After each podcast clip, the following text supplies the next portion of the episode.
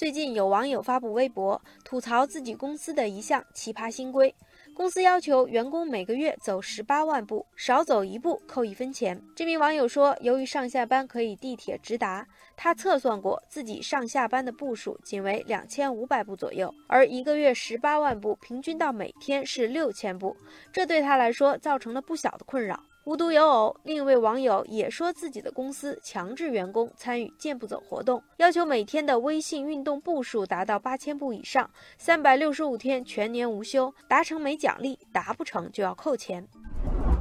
对于这种公司规定，到底是鼓励健身还是变相扣钱？网友炸开了锅。网友一个夏天觉得这是公司鼓励大家多多健身是好事，而且一天六千步也很好完成。网友五五说：“公司推出这样的举措是具有人文精神的，健康对于一个人来说比金钱重要。”网友听海说：“上班族久坐已经成为健康隐患，公司这样的安排也是用心良苦。”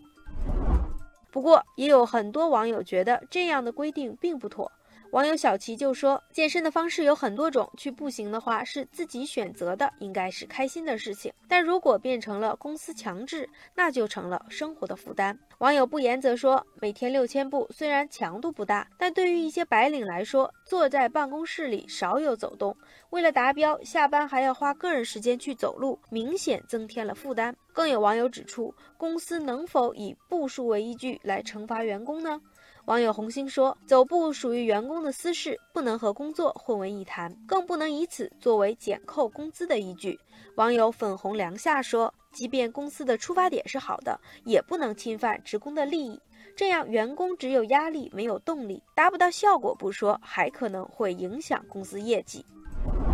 事实上，自打设立步数排行榜以来，有不少人自愿加入暴走刷排名的阵营中，这给他们的生活增添了不少的乐趣。但反观，如果以此作为克扣工资的依据，不仅让暴走的人完全体验不到运动的乐趣，还每天忧心忡忡，担心被扣了工资。有律师已经指出，公司强制以步数统计作为考核工具，并据此罚款，是没有法律依据的。网友绿野仙踪就提议说，如果公司真的为了员工健康考虑，完全可以建立一种福利制度，变惩罚为奖励，对于完成约定步数的员工给予一定奖励，让正能量和快乐成为运动背后的驱动力。如果公司不愿意这样，也就不要己所不欲却强施于人，用惩罚来强迫员工了。